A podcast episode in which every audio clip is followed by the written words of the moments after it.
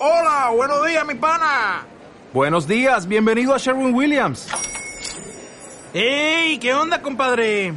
¿Qué onda? Ya tengo lista la pintura que ordenaste en el ProPlus app. Con más de 6.000 representantes en nuestras tiendas listos para atenderte en tu idioma y beneficios para contratistas que encontrarás en aliadopro.com. En Sherwin Williams somos el aliado del PRO.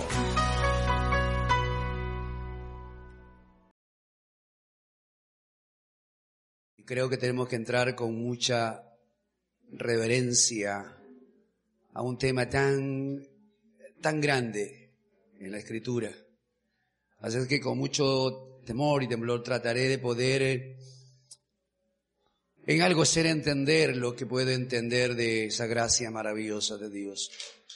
El texto lo ha leído ya, lo tienen ahí. Eh, porque por gracia sois salvos por medio de la fe, y esto no de vosotros, pues es don de Dios, no por obras para que nadie.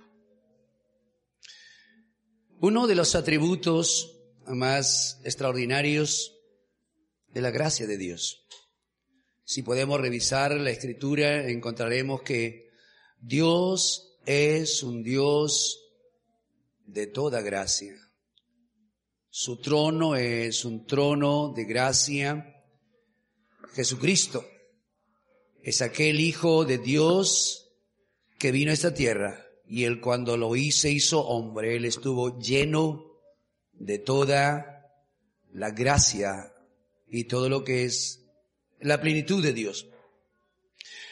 Los hombres somos pecadores y necesitamos lo que es salvación. Todo lo, lo, que el pecador necesita es entender que su salvación es por gracia. Todo aquel que ha sido salvo necesitamos entender que Dios no tan solo nos salva por gracia, sino que Dios quiere que aprendamos a disfrutar de su gracia. Que nosotros aprendamos a crecer en la gracia de Dios. Que podamos nosotros a perfeccionarnos ¿En qué?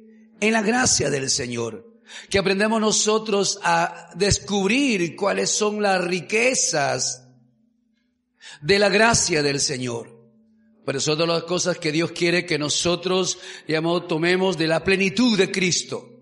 Gracia sobre gracia.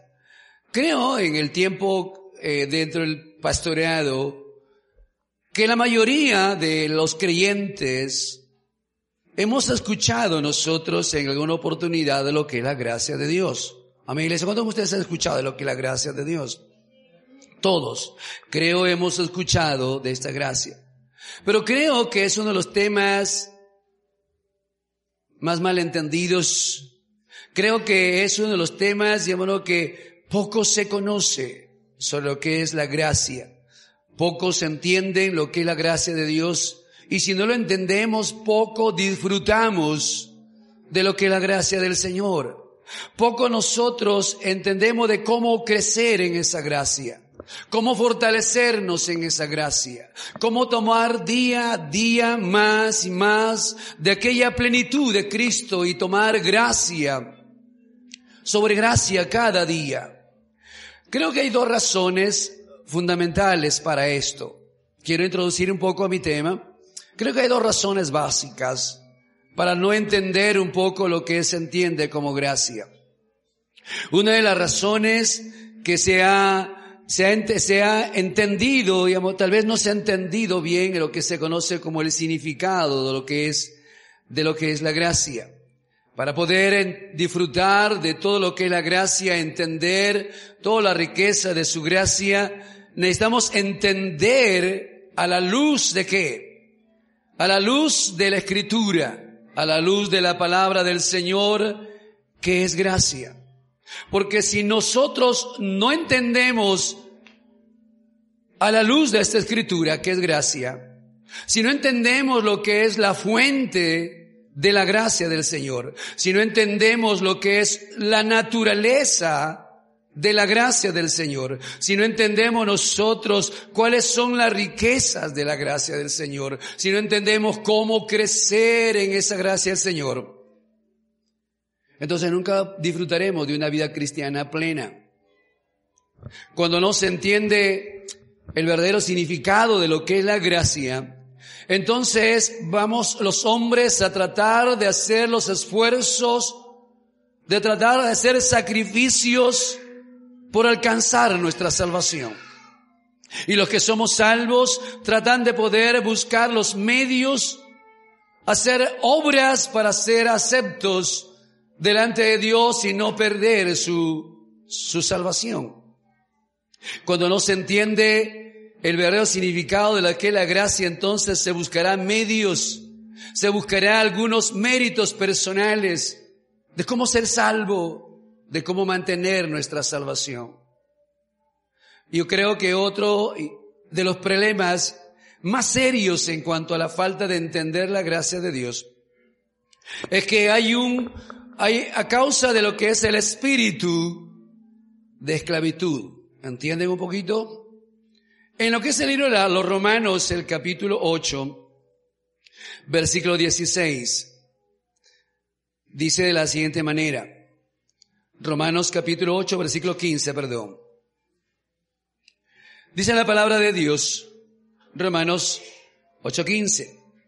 Pero no habéis, ¿qué cosa? recibido el espíritu de esclavitud para estar otra vez en temor, sino que había recibido el espíritu de adopción. Nota que hay un espíritu de esclavitud y hay un espíritu de adopción.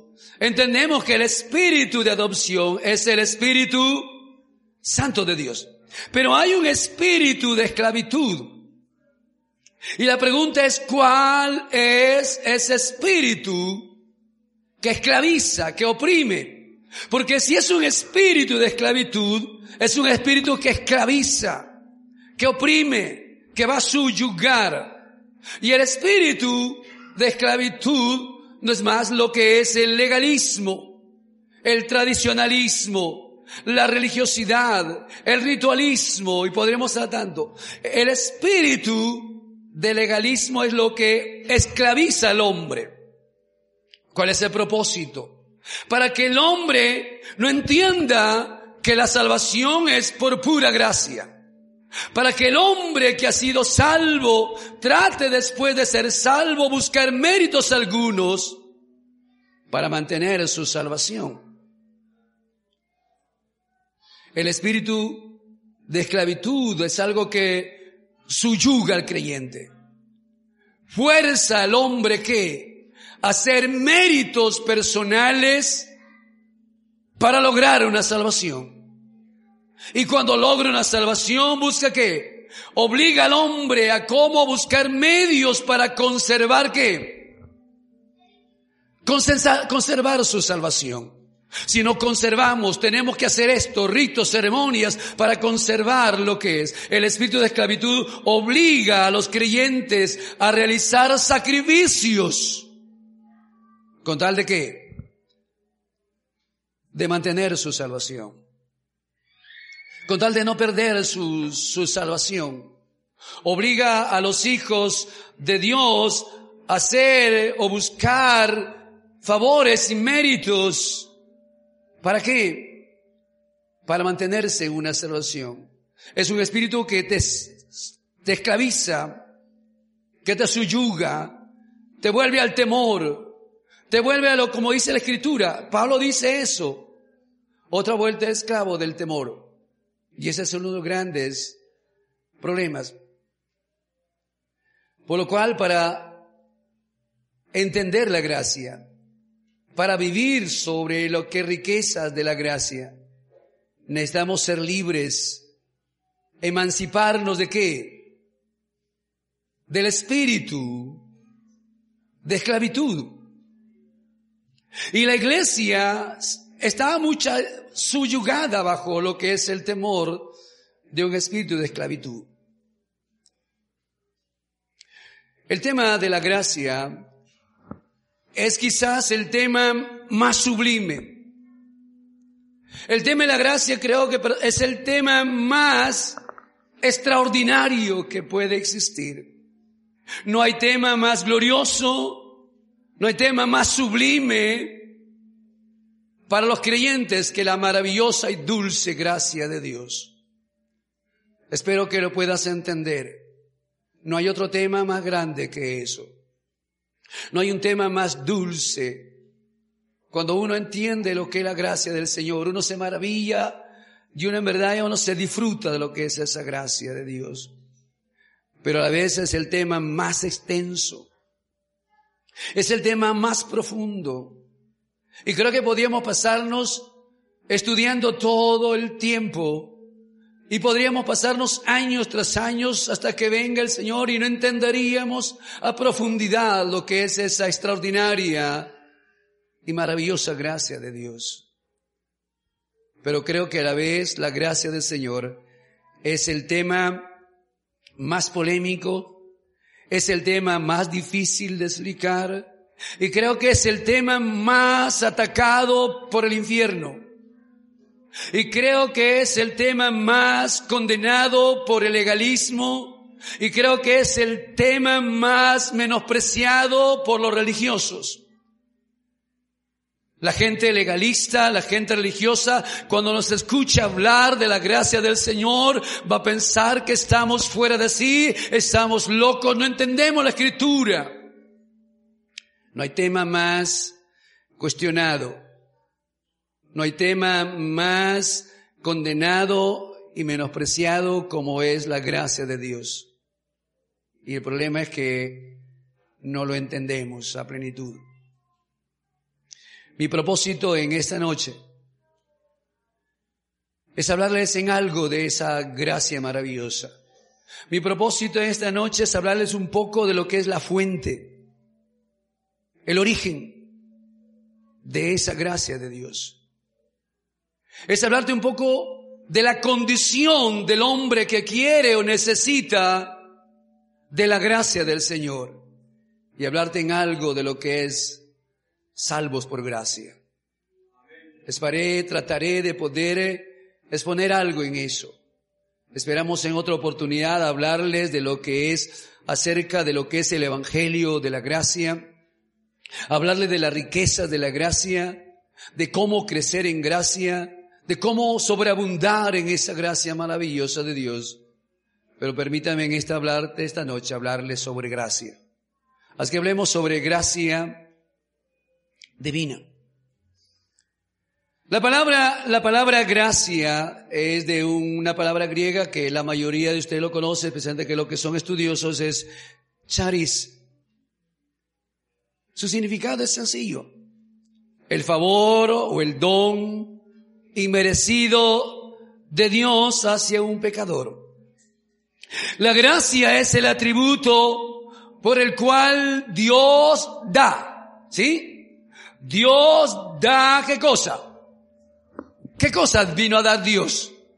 Es el atributo por el cual Dios se complace y se deleita en dar dar salvación, dar vida eterna al perdido en una forma gratuita e inmerecida.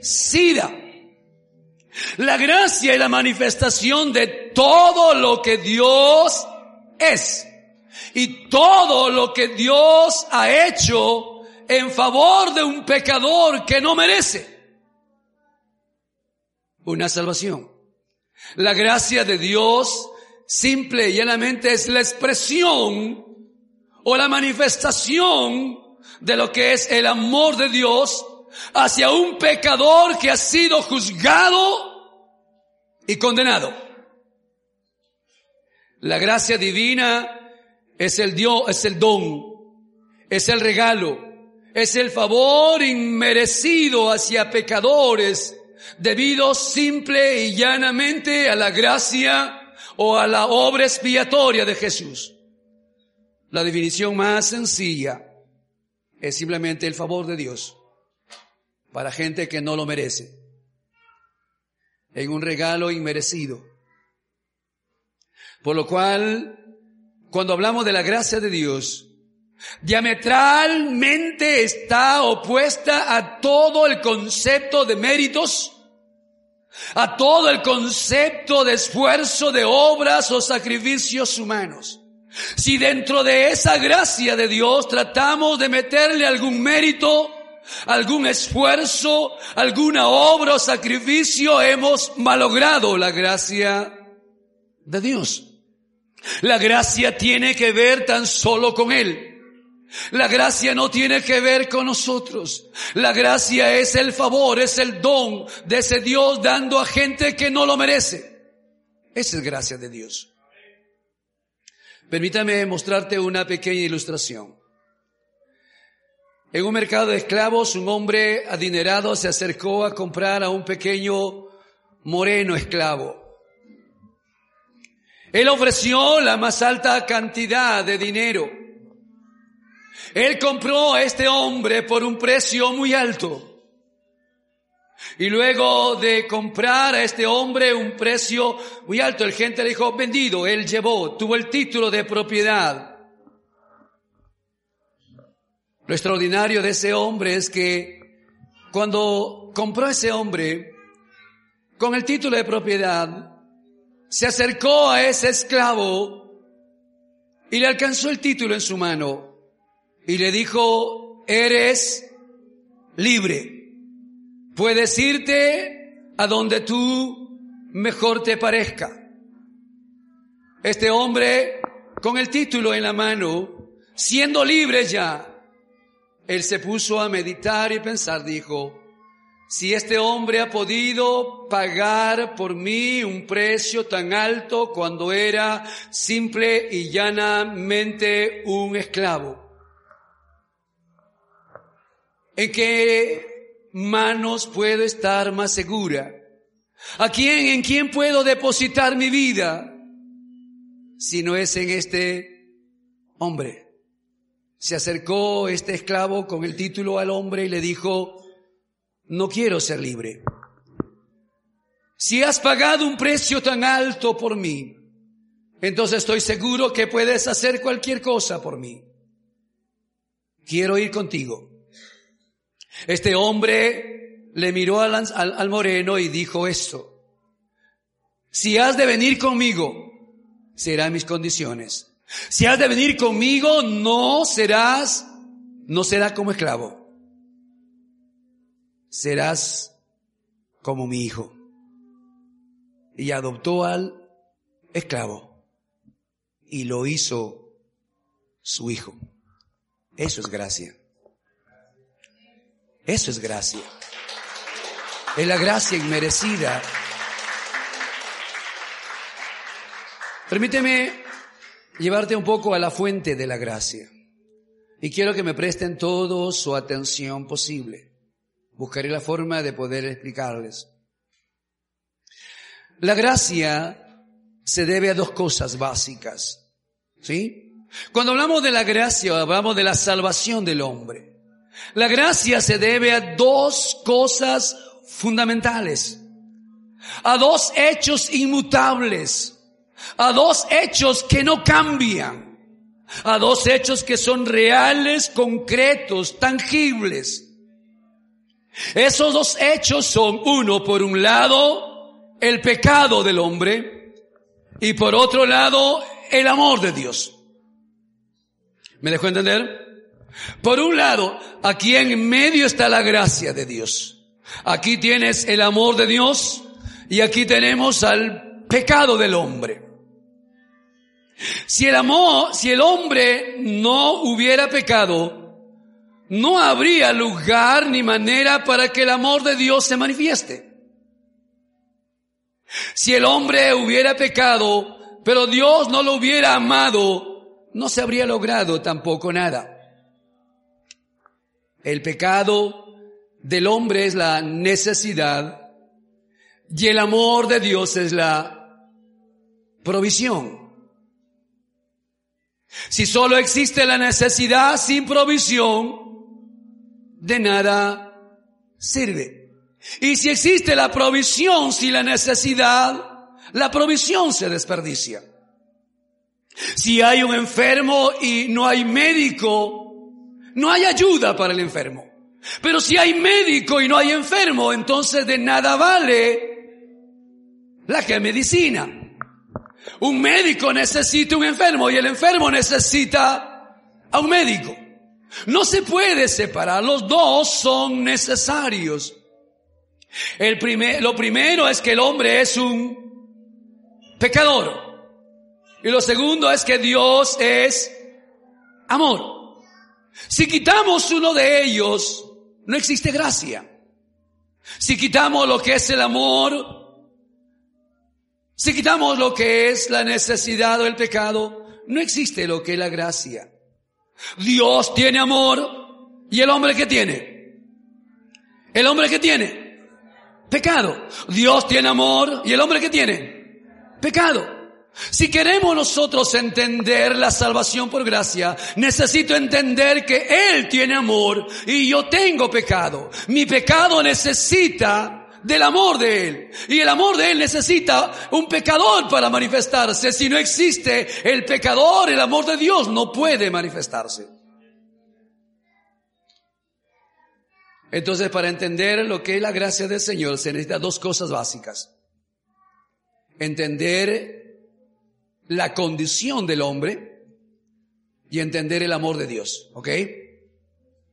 Permítame hablar un poquito de la condición espiritual del hombre. Hablemos un poquito de la condición espiritual del hombre. Nunca entenderemos a plenitud la gracia. Nunca entenderemos a plenitud lo que es la salvación. Si no entendemos, entendemos la condición espiritual del hombre. Es imposible. Si no entendemos esta condición espiritual del hombre, de cómo lo ve Dios, de cómo la Biblia nos lo refleja, tendremos una gracia barata. Tenemos una gracia incipiente. No tendremos la esencia de la gracia. Es necesario entender qué cosa? La condición del hombre. ¿Ok, hermanos? ¿Sí? Es necesario entender, y cuando miremos nosotros a la Biblia, de tapa a tapa, me va a dar tiempo, sé que voy a leer tan solo algunos versículos, nada más. Lo conocen a plenitud ustedes eso, llámalo. El hombre por naturaleza es un ser peca, pecador. El diagnóstico de la Biblia desde Génesis a Apocalipsis es que el hombre es un pecador perdido, juzgado y condenado, apartado de la gloria del Señor, digno del infierno. ¿O no? ¿O no? Miremos rápidamente algunos versículos de la palabra del Señor. No vamos a desarrollarlo, tan solo lo leeremos. Isaías 64, 6 y 7. Dice, si bien todos nosotros somos como que, somos como que, como suciedad y todas nuestras justicias como trapo de inmundicia.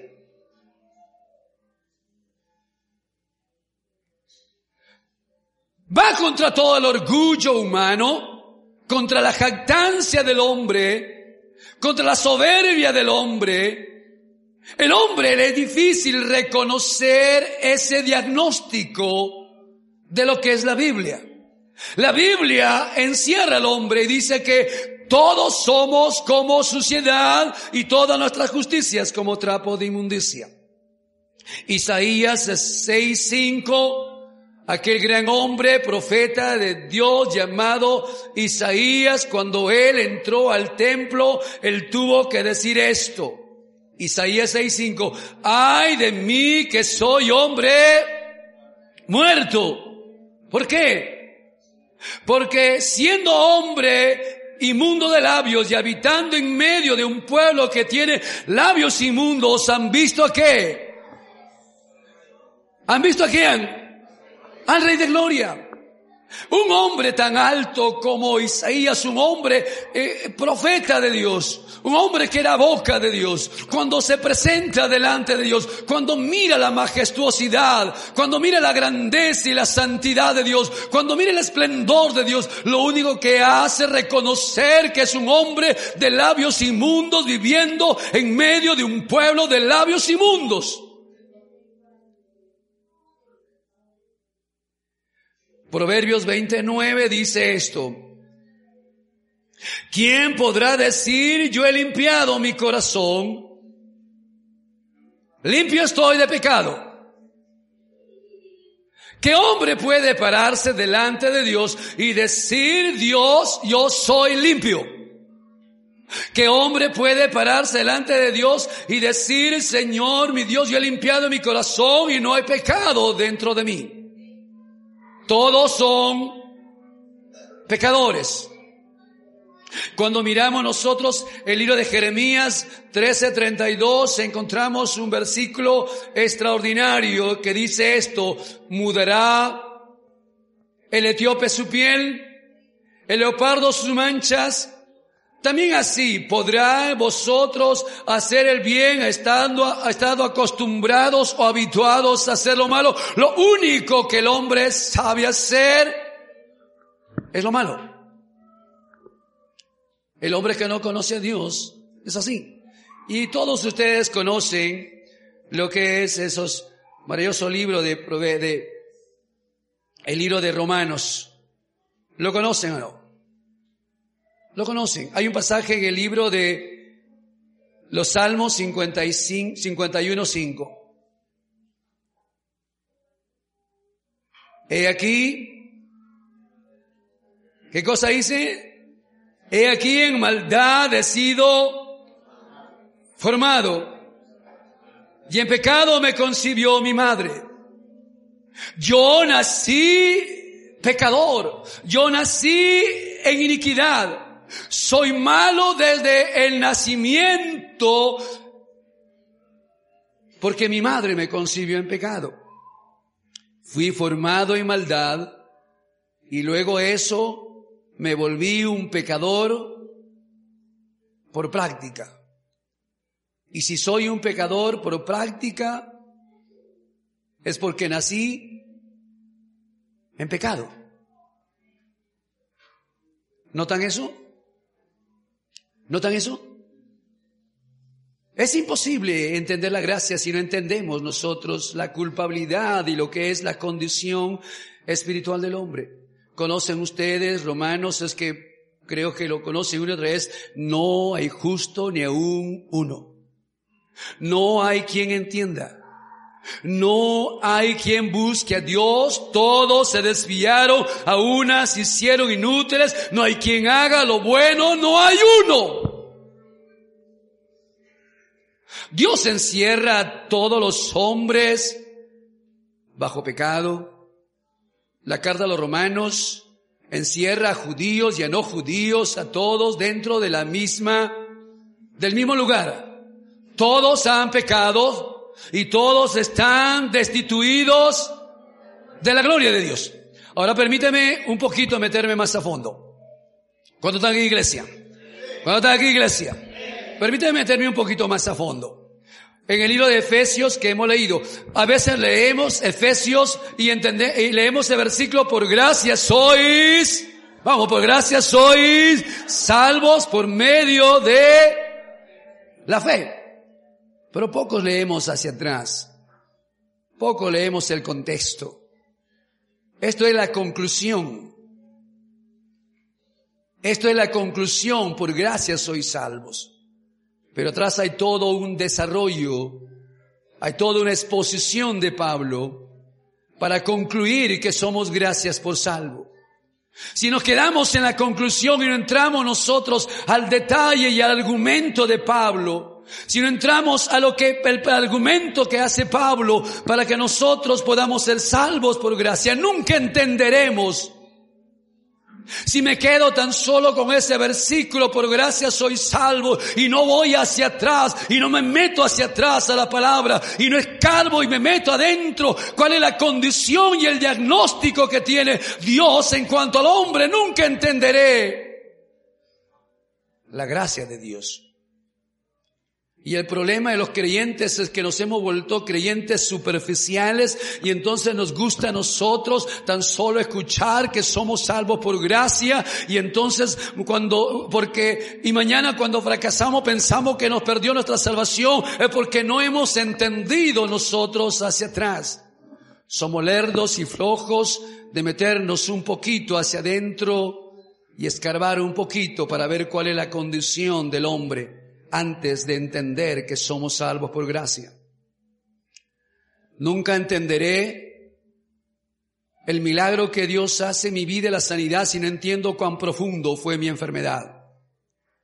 Nunca entenderé lo que Dios hizo conmigo en su gracia si no entiendo el diagnóstico hacia atrás de lo que yo era antes de disfrutar la gracia de Dios. Nadie.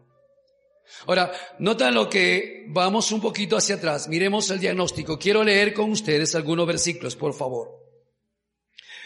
Efesios capítulo, capítulo 2, versículo 1. Él los, ¿qué cosa? Léanlo conmigo. Él os dio vida a vosotros cuando estabais qué? Cuando estabais qué? Ahora, vayamos al diagnóstico. ¿Qué les parece así? Vamos a aquel Dios. Vamos a aquel que es, que lo sabe todo. Aquel que nos formó. Aquel que conoce todas las cosas. Y miremos que Él examine al hombre y Él nos dé su diagnóstico divino. No es concepto humano, no es concepto de una religión, no es el diagnóstico de un pastor. No, no, no es el diagnóstico de un erudito. Es el diagnóstico de Dios. Amén, iglesia. Cuando vamos al médico, esperamos que el médico sea honesto con nosotros. ¿O no, iglesia? ¿Sí? ¿O no? Porque si el médico no es honesto con nosotros, y cuando yo tengo un cáncer y él no me dice que tengo un cáncer, y él me dice todo va bien. No, no, no, no es, no es de mucho peligro lo que tú tienes. ¿Estás siendo honesto conmigo? ¿Estás siendo honesto conmigo? No. Está mintiendo. Me está engañando. Y Dios no engaña. Y Dios no miente. Y Dios cuando hace un diagnóstico profundiza tan, tan, tan dentro para encontrar la condición del hombre. Nunca disfrutaremos de la gracia de Dios si no entendemos esto. Nunca. ¿Qué me dice la Biblia? Que el hombre está que, que el hombre que está que, hace que otro día hablamos de las clases de muerte. ¿Cuántas clases de muerte existe? La muerte física, la muerte espiritual y la muerte eterna. Ustedes conocen todo eso. Dios le dijo a Adán, eh, el día que comas, ciertamente, el día que comas del árbol de la ciencia, ciertamente, el original dice, muriendo. Vas a morir, ¿sí? Muriendo. Morirás espiritualmente, morirás físicamente y morirás eternamente. Y ustedes conocen la, lo que hizo Adán. Él comió. ¿Y cuál fue el resultado? ¿Cuál fue el resultado? No la escucho. ¿Cuál fue el resultado? Murió. Y entonces, el Espíritu de Dios por medio de Pablo dice eso. Él os, os dio vida a vosotros cuando estabais muertos. La palabra muerto allí es de una palabra necros, o lo que se conoce como ne Cropsia. ¿Cuándo escuchado? ¿Cuándo, ¿Cuándo ustedes han ido a la morgue? ¿Han ido a la morgue o no? Algunos, pero sí. Otros tienen miedo de ir a la morgue. ¿Sí? A un cadáver a dónde se le lleva? ¿A dónde se le lleva? ¿Por qué? Porque está muerto. No tiene vida. La palabra necropsia es autopsia hacia un cadáver. Es decir, el hombre natural, el hombre que vive sin Dios es un, vamos, dilo, vamos, dilo, es un cadáver espiritual. Por supuesto que va contra toda nuestra educación, nuestra cultura, no, pues sí, decirle a un hombre que es un cadáver. Eso es lo que éramos nosotros antes de conocer a Jesús. Éramos simple y llanamente un cadáver quería. Yo sé que hiere tu susceptibilidad y tal vez dices, yo era un cadáver, sí, ya apestabas. ¿O no, iglesia? Era todo hombre natural es un cadáver y todo cadáver entra desde que muere a descomposición. No hay un cadáver que huele a rosas. No hay un cadáver que te, tiene brillo, lozanía, no. Es rígido, sin lozanía, está muerto, amarillo. Es un cadáver.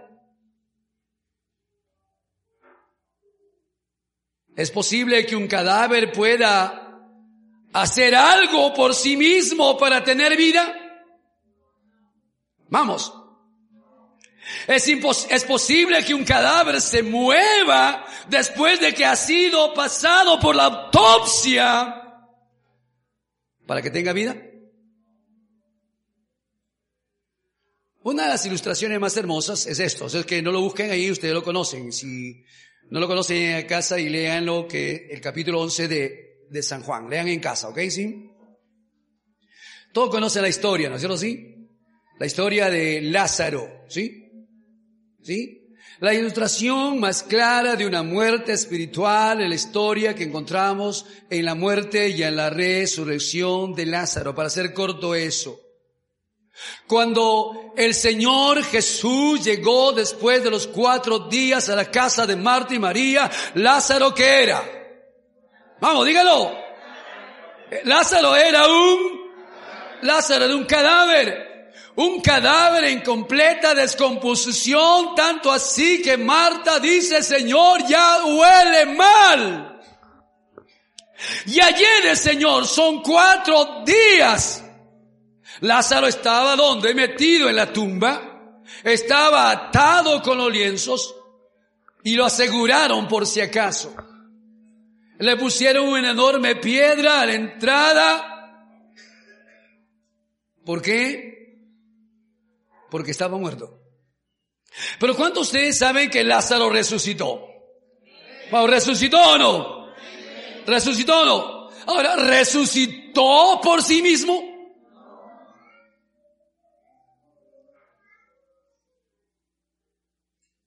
Resucitó porque había alguna chispa de vida dentro de él. Vamos, seamos honestos. Quiero ir asentando base porque cuando lleguemos a hablar de lo que es completos en Cristo y hablemos de la gloria de Dios es maravilloso. No me entenderán, no entenderemos si nosotros entendemos esto. ¿Ok? ¿Cuándo están aquí? ¿Cuándo están aquí? Sé que algunos al final tal vez me van a apedrear, yo sé que algunos criticarán y dirán, no, no, no, no me parece. Pero quiero llevarte a reflexión eso. Lázaro era un cadáver. Bueno, no había nada en sí mismo para que él pueda recobrar la vida.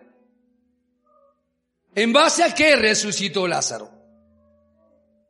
¿En base a qué se levantó de entre los muertos? Se levantó de entre los muertos en base a que Jesús fue donde Él estaba. Si Jesús no viene a donde yo estoy, yo no puedo tener vida. En base a que se levantó Lázaro de la tumba. En base a que Jesús se paró frente a lo que es la tumba y dijo eso, quitad la piedra. En base a que resucitó Lázaro, en base a que ese Cristo maravilloso levantó la voz y dijo con potencia y autoridad, Lázaro, sal fuera. Y cuando esas palabras del bendito Hijo de Dios penetraron todo lo que es lo, físico, penetraron lo espiritual, se metieron en la vida de Lázaro y Lázaro cuando escuchó eso es la palabra y el espíritu que dio vida a Lázaro de entre los muertos. Lázaro no resucitó porque tuvo una chispa de vida. Lázaro no resucitó porque había algo bueno dentro de él. Lázaro resucitó tan solo porque fue la palabra, fue el espíritu de aquel Señor que se metió cuando él era un cadáver y entonces le dio vida. Eso es lo mismo en cuanto a ser salvos por gracia. ¿O no? Si vamos a entender lo que es la gracia, si vamos a entender lo que es salvo por gracia, necesito entender que sin Cristo era un cadáver, que todo hombre natural es un cadáver muerto espiritualmente que llena en sus obras malas y pecadoras. Que así como Lázaro a Lázaro le fue imposible por sí mismo recobrar vida, al pecador le es imposible por sí mismo recobrar una vida espiritual. El pecador no puede hacer nada por sí mismo para ser salvo. Así como Lázaro no buscó ni preguntó por Jesús. ¿O sí? De igual manera, los pecadores no buscan ni preguntan por Jesús. Así como Lázaro tuvo que esperar que Jesús vaya donde él estaba. Así como Lázaro tuvo que esperar aquella voz de Dios y el Espíritu para recibir vida. Así el hombre pecador para poder ser salvo necesita que ese Cristo se acerque. Necesita que ese Cristo le hable. Necesita que el Espíritu y la palabra de Dios se meta dentro. Para poder recobrar y tener vida. No hay salvación por gracia si no es eso. Déjame ir un poquito más adentro. Un hombre puede ser religioso. Un hombre puede llegar a ser como Dicodemo, el religioso más prominente de su época. Pero Jesús tuvo que decirle, necesitas nacer de nuevo. En otras palabras, estás muerto, necesitas nacer de agua y necesitas nacer de espíritu.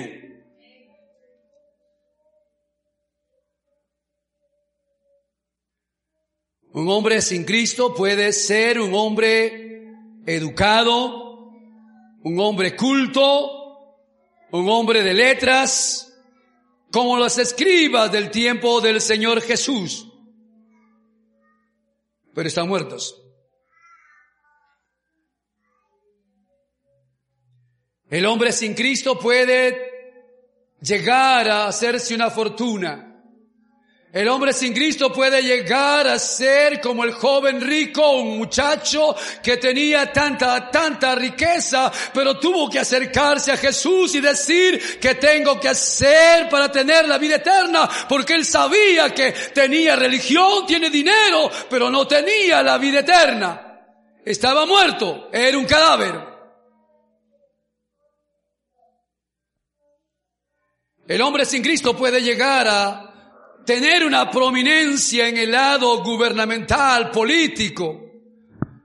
Puede llegar a ser una eminencia en el asunto de lo que es gobierno y política como lo fue Pilatos.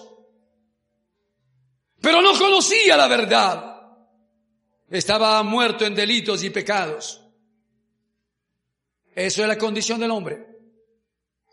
No importa la religión, no importa la educación, no importa la cultura, no importa el dinero, no importa lo que tú puedas tener. Si Cristo no te ha dado vida, estás muerto.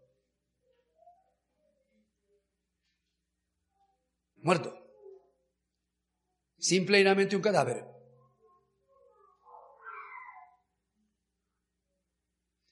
Efesios capítulo 2.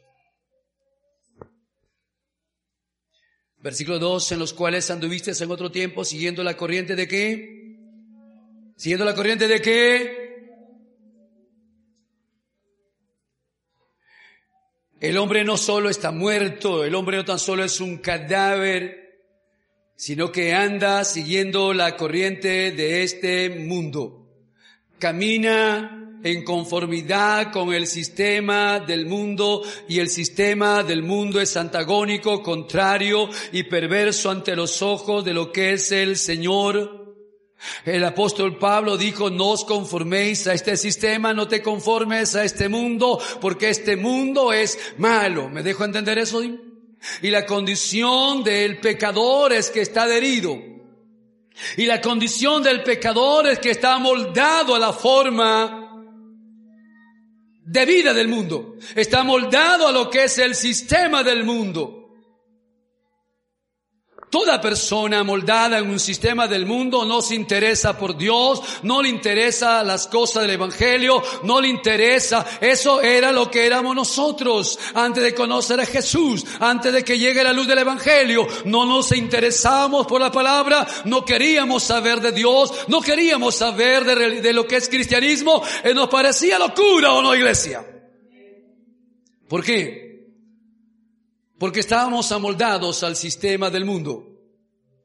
Porque estábamos amoldados a la corriente de este mundo.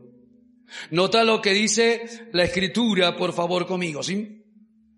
Versículo 2, en los cuales anduviste en otro tiempo siguiendo la corriente de este mundo, conforme a qué? Vamos, conforme a qué? Conforme a qué? Lo resumimos.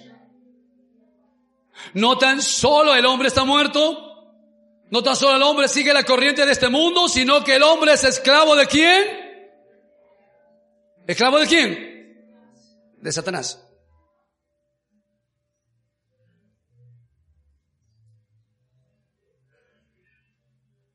Es una vida influenciada y hasta este grado controlada por el príncipe de la potestad del aire. Y como, como consecuencia es un hijo de desobediencia, es un hijo rebelde. No importa cuánta educación, cultura tenga. Todo hombre que no conoce a Dios está influenciado, gobernado por el príncipe de la potestad del aire. Y quizás se ofende si alguna persona aquí nueva no es el diagnóstico mío, es el diagnóstico de aquel que vive. Es el diagnóstico de Jesús. Es el diagnóstico del Padre. Note más abajo, por favor, versículo 3, entre los cuales también todos nosotros vivimos, todos nosotros, todos. ¿Verdad que todos? Amigas, todos entre los cuales también todos nosotros en otro tiempo, dice, vivíamos en los deseos de la carne, haciendo la voluntad de la carne y los pensamientos y éramos por naturaleza qué cosa. Vamos resumiendo. Estábamos muertos, seguíamos la corriente de este mundo, éramos esclavos de Satanás y qué más. Y vivíamos conforme a los deseos ¿De qué? De la carne, haciendo la voluntad. ¿Éramos o no éramos esclavos de los deseos de la carne? Íbamos donde la carne nos guiaba. Nos deleitábamos haciendo las obras de la carne.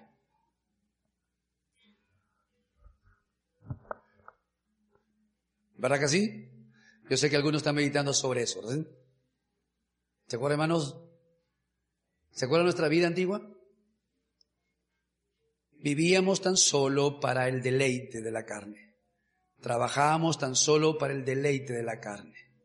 Nos desesperamos que llegue fin de semana para ir a dónde? ¿A dónde? A los deleites de la carne.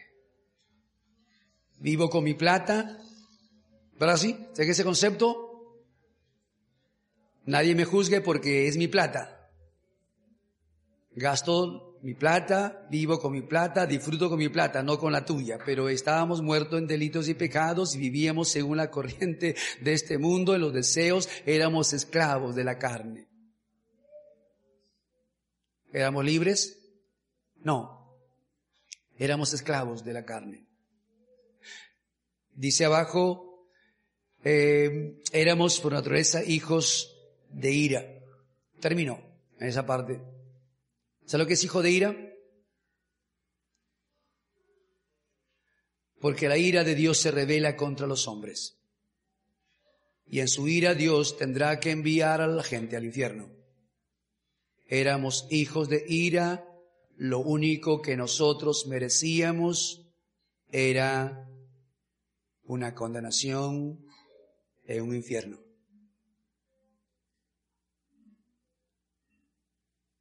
Ese es el cuadro del hombre.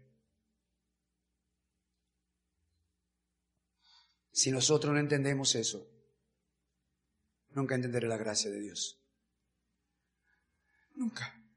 Nunca entenderé la gracia maravillosa de Dios si no entiendo cuán miserable. Resumimos. Muertos, cadáveres, ¿sí? Siguiendo la corriente del mundo, esclavos del diablo, esclavo de las pasiones, hijos desobedientes, hijos de ira, merecedores de un infierno.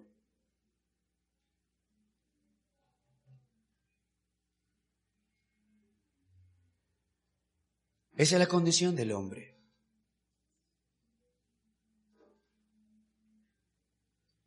Déjame terminar esta parte y entrar a la otra parte. Espero no robarles mucho tiempo. Permítame terminarlos.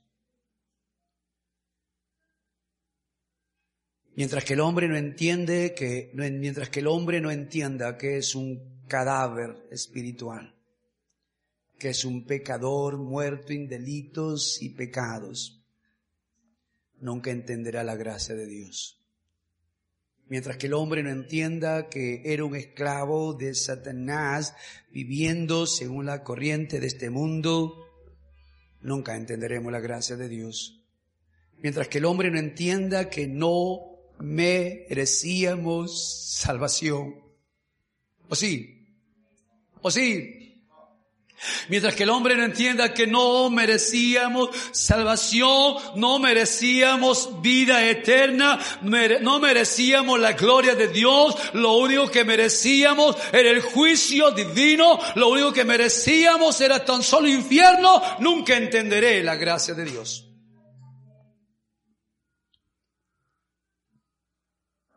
Cuando te predicaron el Evangelio, te predicaron así. Cuando nos predicaron el Evangelio, nos dijeron, hey, necesitas entender que para ser salvo eres un pecador miserable. No, no, no, hoy nosotros lo adornamos.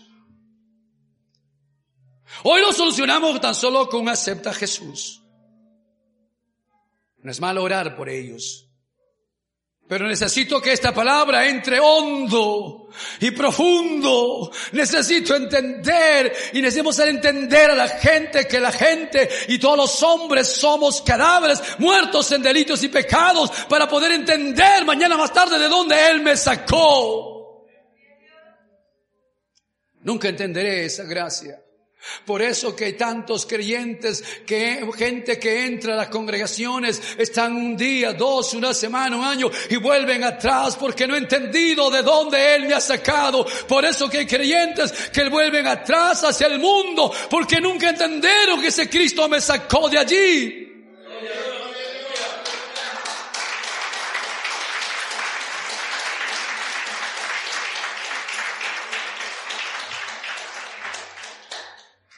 Permítame hablarte de lo que es el amor de Dios y espero que me dé el tiempo. Aquellos que tienen su material, yo sé que me están siguiendo algunos ahí, es imposible terminarlo. Trataré de hablar del amor de Dios y concluirlo, ¿sí? Si era un muerto espiritual, si era un cadáver en descomposición, si seguía la corriente de este mundo, si estaba en los deleites de la carne, ¿qué motivó a Dios para darme vida? ¿Qué motivó a Dios para buscarme y darme salvación y vida eterna? ¿Qué motivó a Dios a venir y salvar al pecador? Solo su amor. Hablaré otro día de la misericordia, déjame hablar del amor. Dice la escritura en el, libro de Efesios capítulo 2, dice, nota la palabra, pero, oh, me encanta ese versículo 4, pero, ¿notan esa palabra? Aun cuando el hombre estaba muerto en delitos y pecados, aun cuando el hombre era un cadáver, aun cuando, pero, pero, pero, qué cosa, pero Dios que es rico en misericordia y por su gran amor con que nos amó, Él nos dio vida juntamente con Cristo, aleluya. No hay cosa más gloriosa que eso, no hay cosa más extraordinaria que eso. Pero, pero Dios, pero Dios que rico, pero Dios con el amor que nos ha amado. No tuve nada que ver en eso. No, no tuve nada que ver en eso. Fue tan solo su misericordia, fue tan solo su, su amor infinito. Permite hablar tres cosas de ese amor. Permite hablar tan solo rápido, y ustedes lo conocen, conocen eso en demasía, ¿Cuántos saben eso? Que Dios es amor. ¿Cuántos saben eso? Primero de Juan 4, 6, si lo buscas en casa para avanzarlo. Dios es la revelación más grande en la Biblia. Por eso que te decía, la Biblia nos muestra, nos revela a Dios. La Biblia nos revela, quita el velo para que nosotros podamos ver a Dios. Y cuando abrimos la Biblia, lo primero que encontramos, la doctrina más extraordinaria, la revelación más grande de la Biblia es que Dios es amor. Eso me habla de su naturaleza. Dios es amor como lo es esta madera. Puedo golpear esta madera, suena madera. Puedo romper esta madera, es madera. Huele a madera. ¿Por qué? Porque su naturaleza es madera. No importa cuántos pedazos lo haga, seguirá siendo madera. No importa si lo desmenuzo, seguirá siendo madera. Dios es amor, su naturaleza es amor, y no importa cuánto lo hagamos, Él, él no puede odiar porque su naturaleza es amor. En su esencia. ¿Sabe lo que es esencia? En su esencia, Dios es qué cosa? Amor. En la sustancia, Dios es amor. ¿Cuál es la sustancia de Dios? Amor. Amor. ¿Cuándo conocen ese texto maravilloso de, de lo que es Juan 3:16? ¿Cuándo lo conocen? ¿Pueden decirlo ahí? Porque de tal manera, ahora, porque de tal manera, ahora déjame decirte esto. Cuando dice la escritura Dios es amor, habla de su natu, nareza, de su esencia. Cuando habla que Dios ama al hombre, ¿qué cosa es? Es la acción de Dios. ¿Ok? ¿Sí? La acción de Dios, la acción del amor de Dios. Si Dios es amor, entonces lo que procede de Él debe ser, vamos, debe ser, Dios es amor, ¿verdad que sí?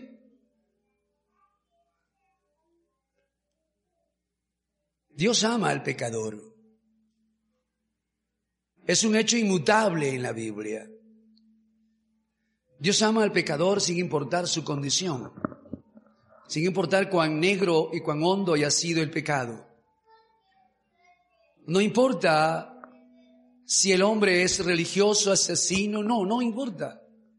Dios lo ama, porque de tal manera Dios puede ser el hombre religioso, puede ser político, puede ser perdido, puede ser... Dios no hace excepción en su amor, Dios lo seguirá amando. Su amor no cambia, Su amor es inalterable. Su amor sigue siendo el mismo. Tal vez alguien aquí que tal vez no entiende mucho de lo que lo que es el amor y la gracia de Dios y pregunte y diga, ¿qué es lo que debo hacer para que Dios me ame?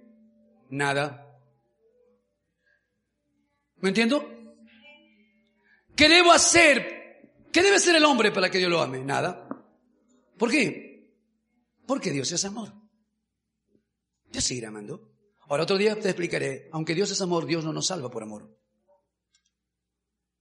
No, no, no, no. Dios no puede ir contra lo que es su justicia y abrirte la puerta falsa y decir, no importa cómo vivas, así que la puerta está abierta y porque te amo entra al cielo. No. Su amor, cuando Él ama al hombre, es una acción, pero vayamos a lo que es lo sustancial. Romanos el capítulo 5, versículo 8. Dios. 5, 8.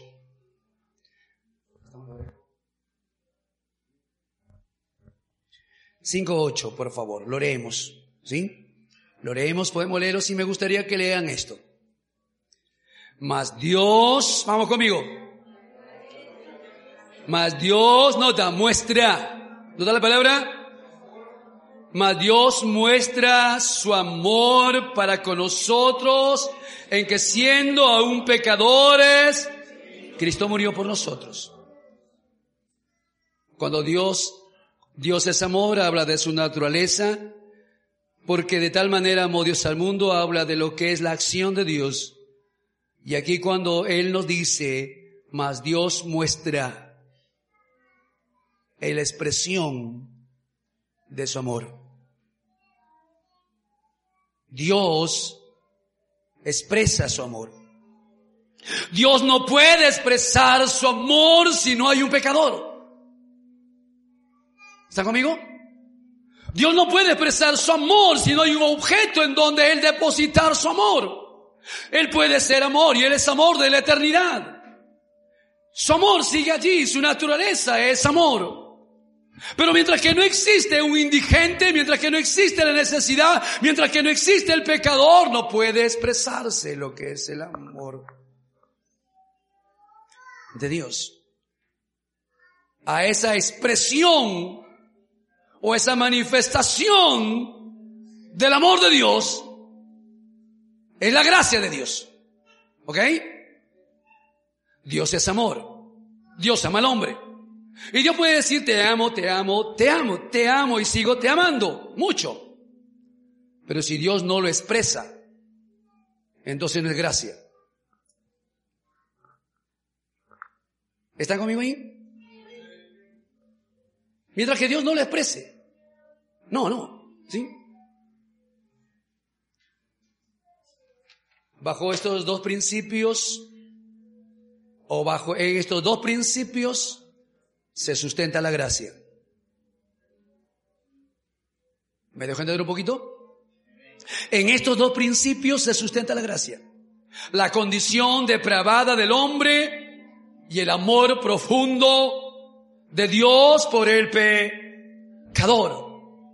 Por lo tanto, concluimos nosotros que la gracia no consiste en una simple confesión de fe. La gracia, salvo por gracia, no consiste en un simple acepta a Jesús. La, salvación por gracia no consiste en simplemente repite una oración. No. La salvación por gracia se inicia con una convicción profunda en el corazón de que soy un pecador miserable, que no merezco nada de lo que es Dios.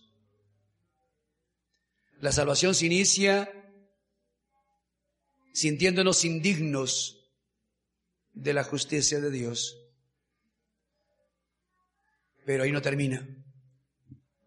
Me revela de otro lado el amor profundo de ese Dios la bondad, la gracia. Si no entiendo esos dos principios, es imposible. Será imposible. La gracia simple y llanamente es qué cosa? Es la expresión del amor de Dios. En verdad, sin lugar a dudas, creo que lo más glorioso, lo más extraordinario, sí, hablando de Dios como su naturaleza, su esencia, es qué cosa? Es su amor. Pero si su amor no se expresa, si su amor no se manifiesta, entonces nunca hablaríamos nosotros de la gracia de Dios. Cuando el amor de Dios se expresa hacia el pecador, ¿se convierte en qué? En gracia. Y entonces voy a entender que soy salvo por... Otro día te hablo de lo que es la diferencia entre lo que es el amor y la gracia. Hay mucho que hablar. Hablaremos un poco de la salvación, es solo por gracia, ¿sí? La salvación es solo, solo por gracia. Permíteme leer dos versículos y terminamos, ¿sí? Quiero hablar de eso, ¿sí? Algunos versículos para hablar. La salvación es solo por gracia, nada más. Efesios capítulo 2 lo hemos leído. Lea conmigo, por favor, el libro de Tito, el capítulo 2, versículo 11. Quiero terminar y tal vez no hemos llegado a lo que es salvo por gracia. ¿Lo tienen ahí? Tito, el capítulo 2, versículo 11. Porque para que la justi para que justificados por gracia, ¿lo tienen? Para que justificados por gracia viniésemos a ser herederos conforme a la esperanza de la vida eterna. Fuimos qué? Justificados por gracia.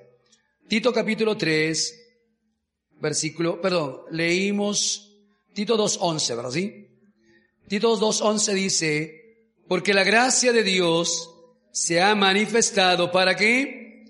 Para salvación a todos los hombres. Una vez más, porque la gracia de Dios se ha manifestado para salvación a todos los hombres. Tito 3.7, para que, justificados por su gracia, viniésemos a ser herederos. La salvación del hombre en su totalidad es por gracia. En todas las épocas, en todas las épocas, siempre el hombre ha sido salvo por gracia. No hay otra manera de ser salvo. Hablamos otro día de no salvas, no por obras, para que nadie se gloríe. Hablaremos otro día. Permíteme hablarte del propósito de la gracia rápidamente y Efesios 2.7. Este es un maravilloso y extraordinario versículo. Quiero dos palabras tan solo para poder terminar con esto y vamos concluyendo nuestra exposición de esta noche.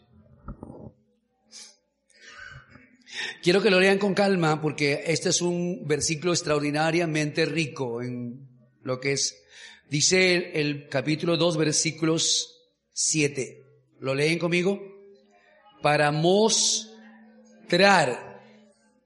en los siglos venideros las abundantes riquezas de su gracia en su bondad para con nosotros en Cristo Jesús. ¿Lo entienden un poquito? Nota eso. ¿Para qué dice? Vamos, dígalo. ¿Para qué? Para mostrar. ¿Cuándo? ¿Cuándo? En los siglos. ¿Qué cosa vamos a mostrar? Ah, las riquezas de su gracia. ¿Notas el propósito?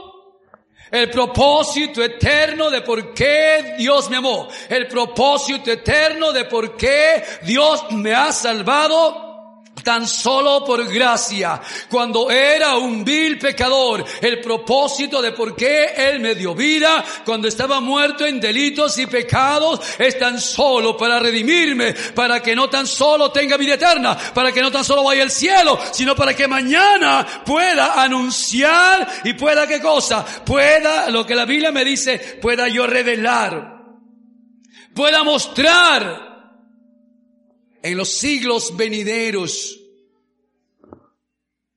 la gracia abundante y la riqueza de mi Dios. Cuando lleguemos al cielo, los principados preguntarán, tú, ¿cómo llegaste?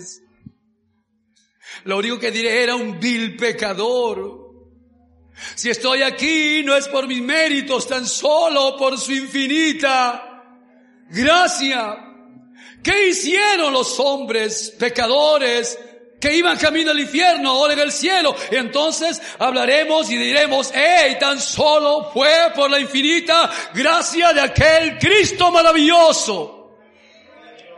Salvo solo por gracia.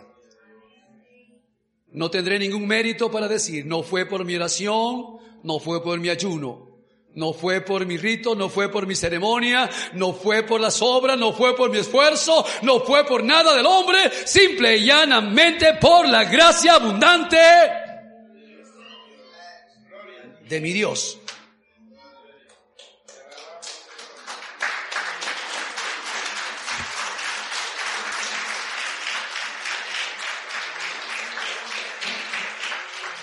Permíteme terminar con esto.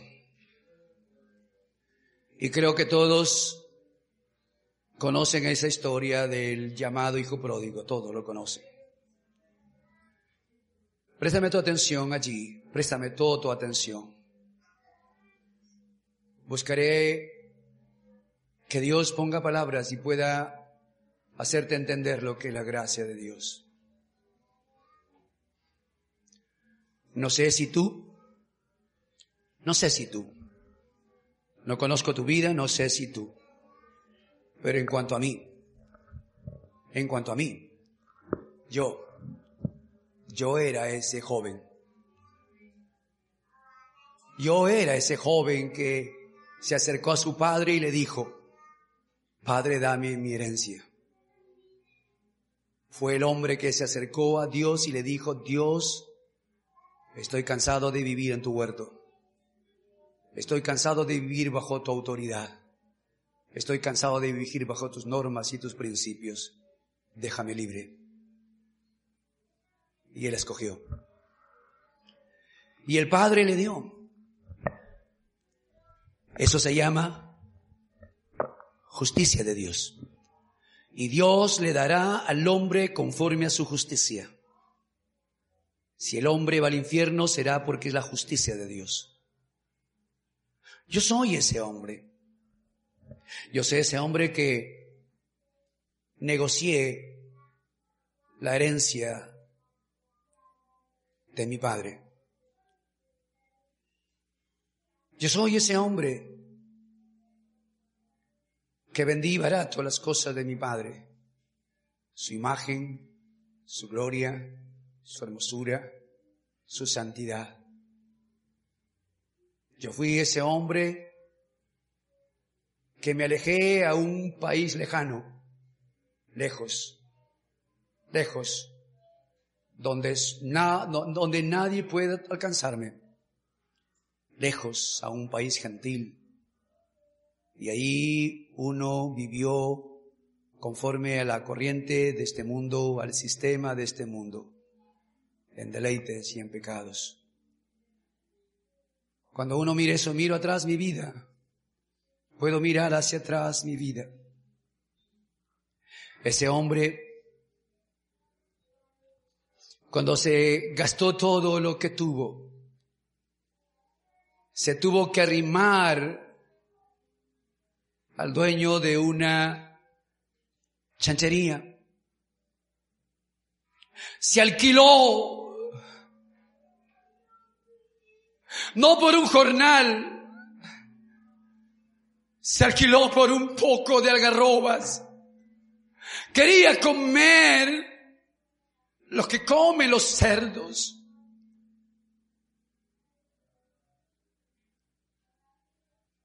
Yo no sé de ti, pero creo que eso es. Por eso que el padre dice, este, mi hijo, estaba muerto muerto. Pero, pero, pero Dios que rico en misericordia. Pero Dios que me ama con un profundo amor. Ese hijo no buscó al Padre. Ese hijo de un momento a otro, en la gracia de Dios, despertó y se dio que cuenta que era qué cosa. Un miserable pecador. Se dio cuenta de lo que había hecho. Se dio cuenta de su condición. He pecado contra el cielo y contra ti. No merezco ser llamado tu hijo. Cuando no entendemos eso, nunca entenderemos la gracia de Dios. Y entonces Dios le despertó como despertó a Lázaro de entre la tumba. Y entonces Dios, Dios, Dios nos dio su palabra y Dios nos dio su espíritu. Y cuando aquella palabra maravillosa y aquel espíritu entró dentro de nosotros, entonces Él exhaló y sopló su vida y entonces pude recobrar vida. Y entonces regresamos a la casa del Padre. Pero el padre nunca esperó que el hijo supra vergüenza. No esperó que el hijo lleno de harapos y lleno de hondez y la porquería del chiquero pueda cruzar toda la ciudad. Fue el padre. Fue el padre que cada mañana miraba. Fue el padre que cada mañana esperaba. Fue el padre que miró de lejos a ese hijo un día que vino y él lo conocía y él sabía que es su hijo. Cuando estaba muerto en delitos y pecados, Él me vio, me vio en mi pecado, me vio en donde es, y cuando Él me dio vida, yo quise venir, Él me reconoció, y Él no esperó, Él salió, Él fue el Padre que sufrió toda la vergüenza, fue el Padre que se remangó lo que es el vestido, y fue el Padre que comenzó a correr atrás a encontrar a su Hijo. No fui yo buscando al Padre, no fui yo buscando, Él me vino a buscar. Él nos vino a buscar y cuando ese padre corrió de tal manera, el hijo lo único que quiso decirle, padre, he pecado, quiero ser tan solo un jornalero y el padre lo detuvo allí y el único que hizo el padre es abrazarlo y besarlo. No le importó la hediondez, no le importó los harapos, no le importó la condición en que vino. No fue el hijo abrazando al padre fue el padre abrazando al hijo y besándolo y besándolo. Pero no, no tan solo queda la historia ahí, ustedes conocen eso. Fue el padre que tuvo preparado un vestido para el hijo, quitó sus harapos y le vistió de una túnica nueva. Se sacó el anillo y le puso al hijo, le puso sandalias y mató el becerro gordo. No tan solo lo perdonó, no tan solo fue misericordioso y bondadoso con él, sino que le mostró gracia. No le castigó. ¿Qué merecía el muchacho? Merecía ser apedreado, merecía ser muerto ofendió a su padre, se levantó contra la autoridad de su padre, eso lo que él merecía. Terminó. Eso es gracia divina. No merecía el anillo, pero lo recibió por gracia. No merecía la túnica, pero lo recibió por gracia. No necesitabas, no merecía las sandalias, pero lo recibió por gracia. No merecía la fiesta el becerro gordo, pero lo recibió por gracia. Merecía ser un vil esclavo, un jornalero en la casa, pero el padre dijo, este mi hijo era muerto, mas ahora vivo, y lo volvió a tomar como hijo. Eso es gracia.